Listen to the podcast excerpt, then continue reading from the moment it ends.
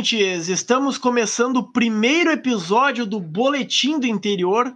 Vai ser um podcast com informação, com comentários, sempre repercutindo tudo que rola no futebol gaúcho, tanto gauchão, divisão de acesso, a gauchada nas divisões nacionais, Série B, C, D, Copa do Brasil, tudo. E para essa mesa redonda eu tenho aqui comigo o Vini, do Sportier. E aí, como estamos? Tudo bem?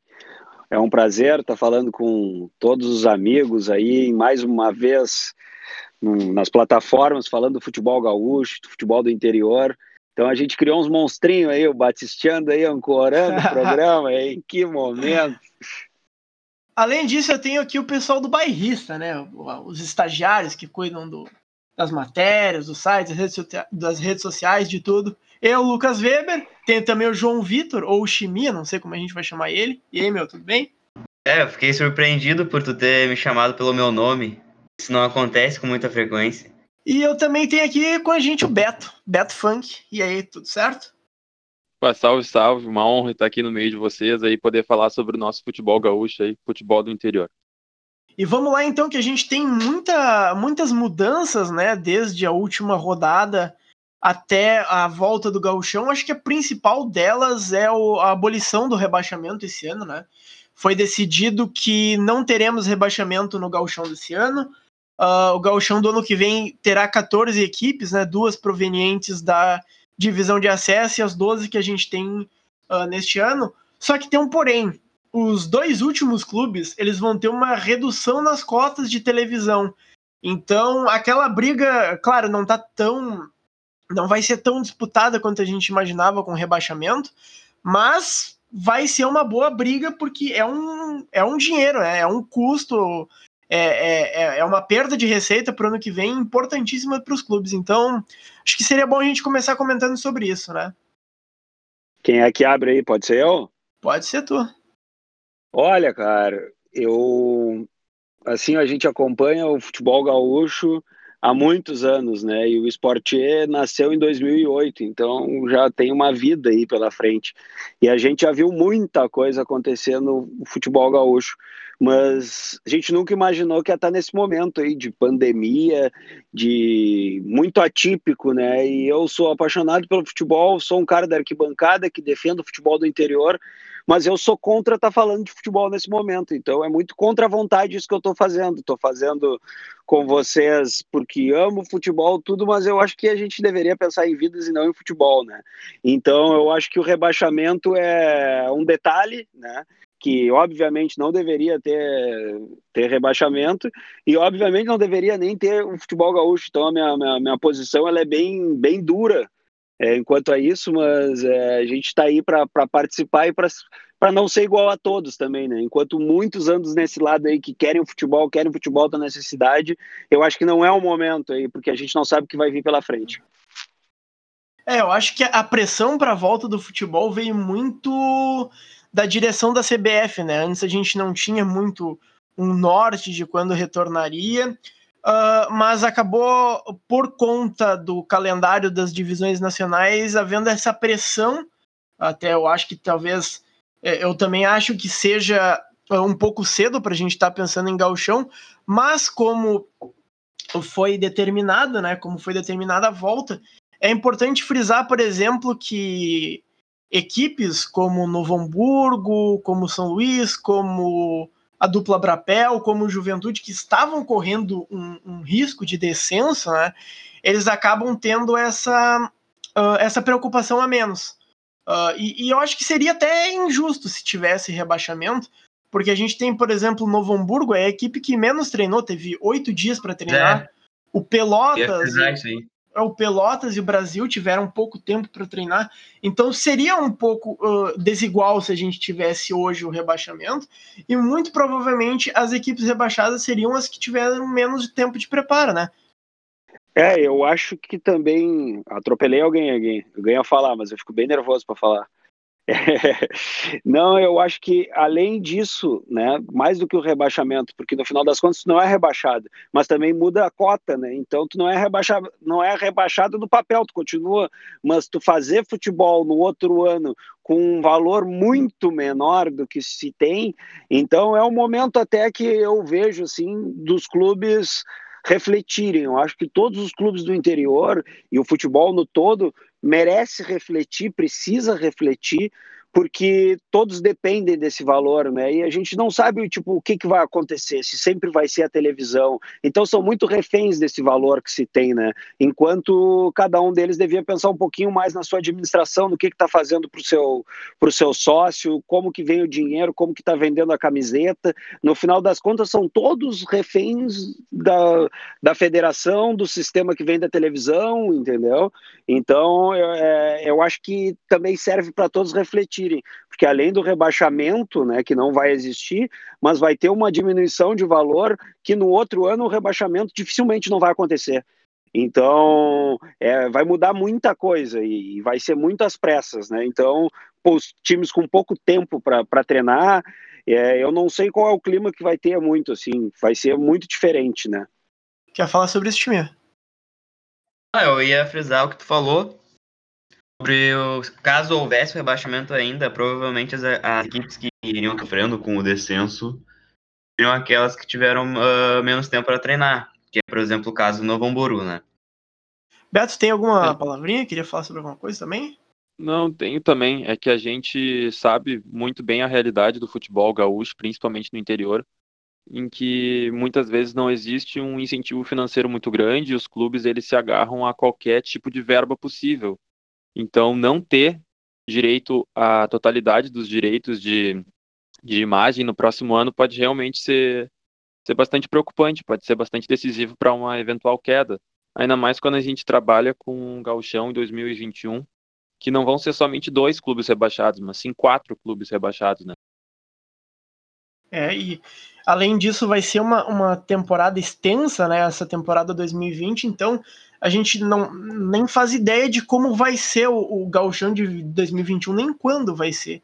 E até sobre essa questão financeira, muitas vezes os, os clubes eles precisam achar formas de, de, de arrecadar dinheiro e está sendo muito interessante que muitos clubes estão tendo as comunidades apoiando os times. Uh, citando dois exemplos, o Caxias vem fazendo uma campanha muito boa, que é a campanha de honradores da história, já arrecadou mais de, de 200 mil uh, de 200 mil reais. O Aimoré também fez uma camisa, uma campanha contigo ninguém acaba uh, de venda de camisetas, já arrecadou 58 mil reais. Uh, é que nem o, o, próprio presidente do Aimoré me disse, é um dinheiro que não vai ajudar muito na, na folha salarial, mas é algo que as despesas, os custos, por exemplo, uma luz, alimentação, deslocamento, esse tipo de coisa, já, já consegue ser abatido nessa questão. Então, os clubes estão buscando novas formas e estão buscando também o apoio na torcida, que está vivendo um momento difícil, tão, tanto quanto o clube, mas estão apoiando. Eu acho que essas novas formas que o Caxias e o Aimoré acabaram buscando durante essa pandemia pode ser um bom incentivo para daqui futuramente mais clubes do interior começam a fazer esse tipo de campanha com o seu torcedor, né? Criar talvez um vínculo mais forte com o sócio ou qualquer outra coisa relacionada. É, com, com certeza. E eu acho que isso contempla o que eu estava falando, né? De se reinventar, né? É, os clubes aí, o interior sobrevive desde sempre, assim, da ajuda dos seus torcedores, dos empresários locais e, e, e, no momento de dificuldade a galera pega junto, né? Então esses exemplos aí mostram o quanto é possível fazer e, e fazer diferente, né? Para sobreviver e é assim em, em clubes que estão na segundona, clubes que estão na terceirona. Então tem muitos clubes aí que a gente acompanha, principalmente na terceirona aí, que faz bingo, faz várias formas aí que para muitos torcedores da capital aí, muitos torcedores que vivem a Série A do Campeonato Brasileiro, acham que isso não existe, né? Então, muitas vezes é, não é muito diferente do futebol amador, né? Não é muito diferente. Só que tem uma história, né? Tem, tem, tem, tem um, uma legião de torcedores, né? E isso é muito bonito, cara. Isso que, que, que nos motiva aí a seguir fortalecendo e dando voz. E, e parabenizo vocês, né?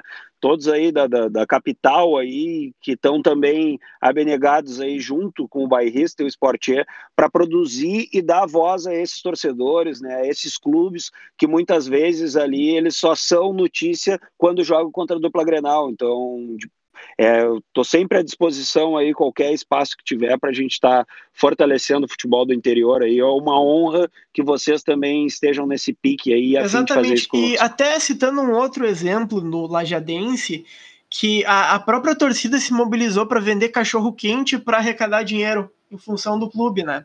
Em função de auxiliar o clube que estava com alguns problemas, estava com algumas dívidas, e a própria torcida se mobilizou para fazer essa venda e auxiliar no auxiliar nas despesas do clube, né? Mas é, o Lajadense, inclusive, Weber, que só para não não perder o fio, o Lajadense foi protagonista de uma das histórias mais inusitadas durante essa paralisação, porque o estádio deles, a Arena Alviazul, o estádio Alviazul, ele foi a leilão, cara. Inclusive durante esse todo esse período, porque o Lajadense tem uma série de processos trabalhistas por justamente não conseguir pagar salário ao longo dessa, dessa paralisação. O dinheiro não tem entrado e eles não têm como fazer a manutenção de um estádio que foi inaugurado há muito pouco tempo, 2013. É, exatamente. Essas são as dificuldades, né, de se fazer futebol no interior. A gente vê bastante, como o Vini disse, é algo que às vezes para quem uh, olha, tem olhos só para dupla Grenal, para Grêmio Inter, pode acabar não percebendo, mas são pequenos detalhes que nem essas mobilizações que fazem funcionar, que fazem ir adiante o futebol do interior. Uh, mas, buscando outro assunto, uh, a gente vai ter algumas mudanças, uh, até mesmo no, no, no, na volta do gauchão, né? A gente vai ter jogos em portões fechados, sem torcida, sem imprensa, partidas em streaming também, o que é uma novidade, e também cinco substituições no gauchão, para seis reservas. Então são algumas uh, são algumas diferenças, né? Algumas algumas questões que a gente vai ter que se adaptar em questão do, do combate ao coronavírus. Que nem, por exemplo, essa do, dos jogos via streaming é uma alternativa para tu não poder ter nem público nem imprensa local para cobrir o estádio. É, mas aí tu não sabe também como é que é. E a gente sabe, né? Para muitos não, mas a gente sabe qual é a realidade da internet nos lugares, então a gente sabe que vai ser uma dificuldade, né? E o que me preocupa muito, Guris, é a questão da testagem, sabe? Porque a, a gente está falando das dificuldades do sul, do interior, né? E, pô, conheço de perto e não é má vontade de ninguém, é matar um leão por dia mesmo, né? E como é que vai ser isso de testar todos os jogadores, todos os funcionários envolvidos? Então, pô, a gente tem que torcer muito para que, não só pelo, pelo nosso time, né? Mas para que os nossos adversários e todo mundo saia bem dessa história aí, né? Por isso que eu, eu me incomodo um pouco da gente estar tá voltando ao futebol, a gente vai acompanhar, vai fazer, mas eu não fico tranquilo nesse momento que, em que só aumenta os casos, né? A gente passou de mil, mil mortes no Rio Grande do Sul, né? E parecia que o vírus não ia chegar aqui. Então é, é, muito louco isso. Eu acho muito louco a gente falar. Só que também pegando um gancho do exemplo das torcidas, é, eu peço para a torcida, porque tem muita torcida aí fazendo caridade também contribuindo, torcidas organizadas contribuindo com quem precisa, né? E isso é muito bonito, né, das torcidas fazer.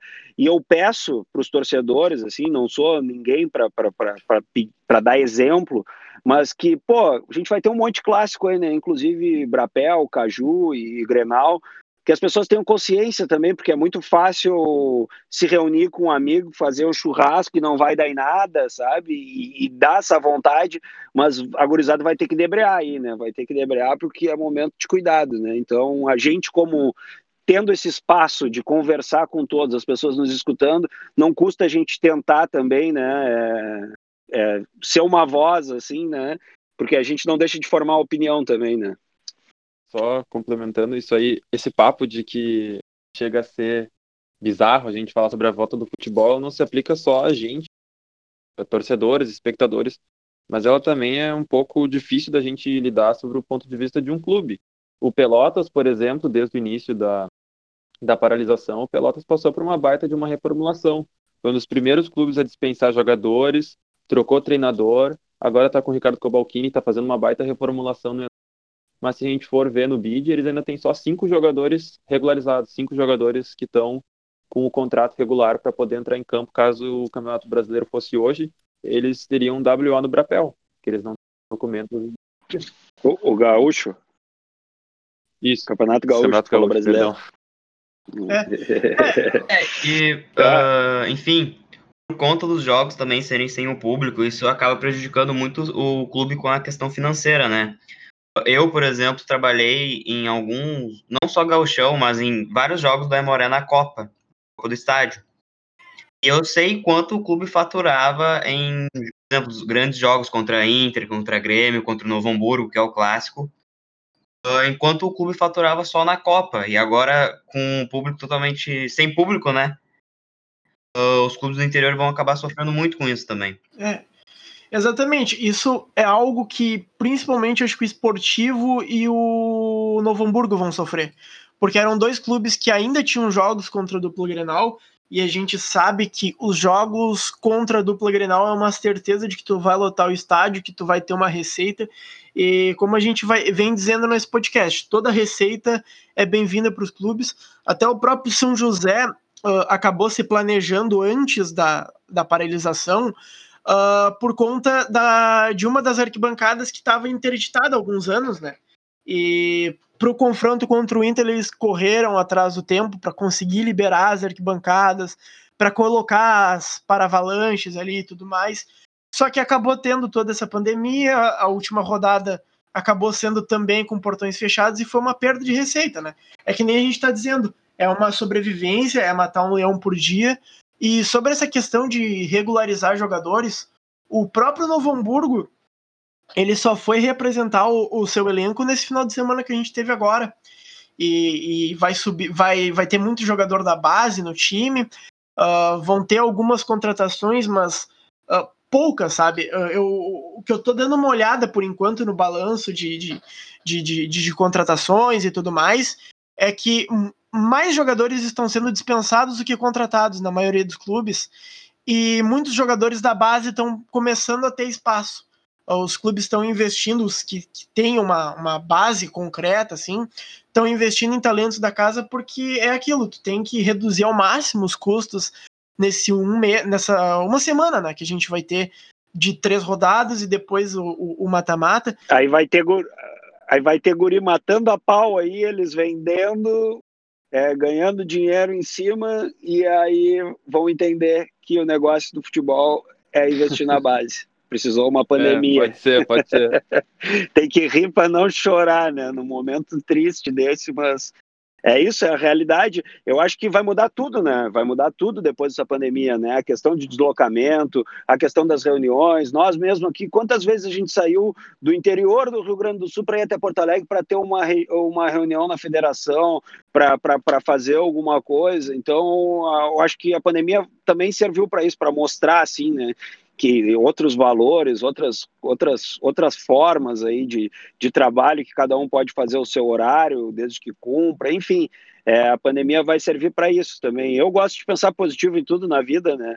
Mas é um momento muito louco aí, gurizado, que a gente está vivendo e vamos contar para os filhos, para os netos e vamos ver o que, que vai acontecer nesse, nesse final de gauchão aí, né? Porque Santa Catarina mesmo é, mudou regras também, como a gente falou ali, a substituição, isso e aquilo, muda mas no papel não conseguiu terminar, né? O campeonato já parou de novo, né? Então é muito louco. Tipo, ah, o Renato estava na praia e já voltou, e a culpa não é do Renato, mas dois do Grêmio que também estavam aqui, mas teoricamente estavam em casa, já apareceram. O Inter também já tinha caso. Como é que vai ser com o interior, sabe? Eu me questiono muito sobre isso, sabe? E a cada notícia, desde a primeira notícia lá, sabe?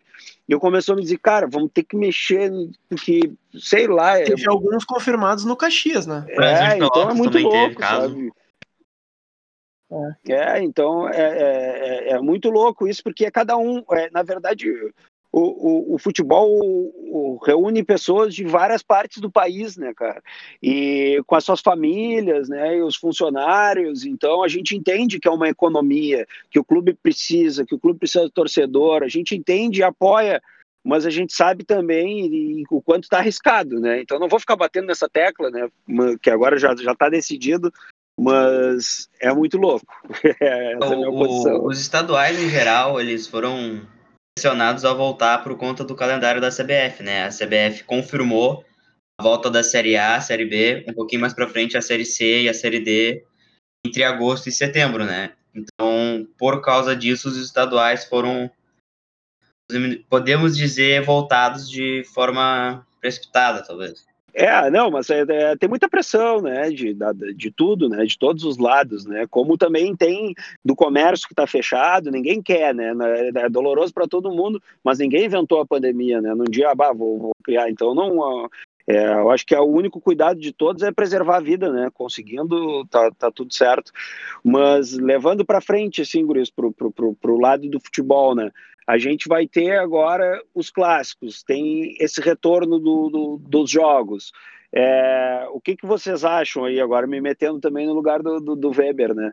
Mas para nós ter essa conversa e fluir, o que, que vocês acham que vai acontecer nesses primeiros jogos aí agora sim a dupla Grenal vai se sobressair porque os clubes do interior vinham bem né principalmente o Caxias aí mas os clubes é, vinham tentando aí é, sobressair da dupla Grenal Agora voltou tudo ao normal, bola ao centro, só que vários clubes do interior enfraquecido pelo tempo de trabalho e por seus times completamente alterados, né? É, não foge muito da dupla Grenal esse título, né? É, provavelmente não vai fugir, né? Da dupla Grenal Olha... e tem mais um fator que é muitos times não vão poder jogar no seu próprio estádio. A gente vai ter os times de Pelotas que não vão poder jogar em casa, o Ipiranga não vai poder jogar em casa, os jogos vão estar sediados oh, somente na Serra e na Grande Porto Alegre, né? O São, São Luís, Luís não vai poder jogar em casa também. Isso é um fator que a gente sabe que importa bastante para os clubes. Mas o, Bra... o Brapel sim, na boca do o Brapel, Lobo. sim. Sim, sim, é. sim. O Brapel ele é. foi, é. ele foi confirmado na boca do Lobo. Porém, o Pelotas e o Brasil ainda tinham mais uma partida de mandante. E as duas vão ser disputadas uh, ou na Grande Porto Alegre é. ou na região metropolitana ou na, na Serra. Sim, o que, o, o, que também não faz muito sentido, né? Então, eu, eu, eu acredito que tem especialistas que estejam sinalizando isso, né? Mas porque tem esse deslocamento também, né? Então mantém as pessoas na mesma cidade com cautela e se joga no mesmo lugar. Aí tu vai para um hotel, mantém, eu sei lá, é muito louco. Mas é, seguindo porque, ali porque, sobre... porque os clubes, os clubes, os clubes já estão com dificuldade financeira, né? Aí tu tem o deslocamento, tem o hotel, tudo deve estar sendo pago pela federação, Sim. espero é a eu. federação que está arcando Não sei, os, presi os é, é, mas é, é muito louco isso. O risco também. Porto Alegre, o maior, a região metropolitana, o maior número de casos, vai entender. É, sobre essa questão uh, do título, se tem chances de vir para o interior ou se tem mais chances de ir para dupla, a gente vai ver um cenário um pouco invertido no Campeonato Gaúcho desse ano. Porque geralmente a gente percebe no, nas primeiras rodadas ali que os times do interior têm um tempo de preparação melhor, acabam se sobressaindo ali nas primeiras rodadas. Uh, e agora a gente vai ver o inverso: a gente te, vai ter Grêmio e Inter treinando por quase 80 dias, enquanto a gente tem, por exemplo, o Aimoré que vai enfrentar o Grêmio na última rodada, que vai ter menos de duas semanas para treinar, sabe? Caxias também. É, Uh, só que tem, tem algumas realidades um pouco distintas, né? A gente tem, por exemplo, São José, que conseguiu treinar por bastante tempo, que já era um time que, que, que já estava ali no meio de tabela no, na, na, classificação geral. A gente tem o Ipiranga também, que, que pode ser que volte. O Ipiranga fez um bom primeiro turno. No segundo turno não foi tão bem, mas que, que tem um, um, tempo de preparação ainda, e a gente tem o Caxias, que se tudo der errado pro Caxias, os caras ainda tem uma é, final sobre o... E final tudo pode acontecer. Uh, pode sobre o Caxias, como o Vini lembrou antes, o Caxias não só como foi campeão do primeiro turno, como apresentou um desempenho coletivo muito, muito bom. Até na, até na Copa do Brasil, né? O Caxias foi superior ao Botafogo, foi eliminado de uma forma meio polêmica. Então, esses Injusta, quatro meses uh, de paralisação no futebol brasileiro, com certeza vai certeza causou algum impacto negativo esse futebol coletivo do Caxias em que o Rafael, o Rafael Lacerda conseguiu conseguiu desempenhar em sua equipe. E eu estou bem curioso para ver como vai ser a postura do Caxias nesses jogos. O Caxias vai optar simplesmente por, por cuidar do, do seu condicionamento físico, por já estar na final do Gauchão, ou se vai jogar a Vera para tentar matar a competição agora já no segundo turno. Olha, eu acho que vai jogar a Vera até por uma questão de da gente ter uma incerteza de quando vai ser a, a final do, do Campeonato Gaúcho, né? A finalíssima. Uh, mas tem uma, eu acho que assim, uh, o caso do Caxias ele é um pouco especial dos outros clubes, porque como o Caxias só vai voltar uh, a jogar uma competição nacional dia 20 de setembro na Série D, o Caxias vai ter todo o tempo de preparação entre o final da Taça Francisco Novelito, caso não seja campeão, até a grande final contra o contra outro vencedor do retorno. Então o Caxias ainda vai ter um tempo de treinamento maior, só que ele vai ver o adversário dele, se for, por exemplo, a dupla, dupla, dupla Grenal, se for uh, Juventude, se for Brasil, São José ou Ipiranga, vai ver um adversário jogando uma competição nacional, tendo ritmo de jogo, enquanto ele vai ficar lá só treinando, sabe? Esperando a final. Então é um cenário não sei, talvez difícil por, por, pelo Caxias ter que fazer jogo treino até a final, se preparar, mas vamos ver cenas dos próximos capítulos. É, é, cara, vai ser atípico o futebol, com certeza, né? Sem torcida, sem, vai ser muito louco, cara. Vai ser muito louco. Nós vamos vivenciar aí um, um, um momento histórico e vamos torcer para que não seja trágico. Alguém tem mais alguma coisa a falar sobre o Galchão aí? Tá bom, então, uh, antes de encerrar o programa, só queria uh, falar um pouquinho sobre a divisão de acesso, só para deixar as últimas informações. A gente teve na última semana o presidente da Federação Gaúcho, Luciano Oxman, no Bairrista Futebol Clube, que ele deixou assim. Uh, ele disse que, que, que, teve uma reunião com os representantes dos clubes uh, e que foi. E que na última reunião foi decidido por manter a divisão de acesso, só que não se sabe quando voltar. Mas que tem alguns clubes que propuseram cancelamento da competição mas o presidente afirmou que para isso ocorrer precisa ser decidido de forma unânime por todos os 16 clubes. Então eu queria saber de vocês, vocês acham que, que, que há a possibilidade de realizar a divisão de acesso esse ano?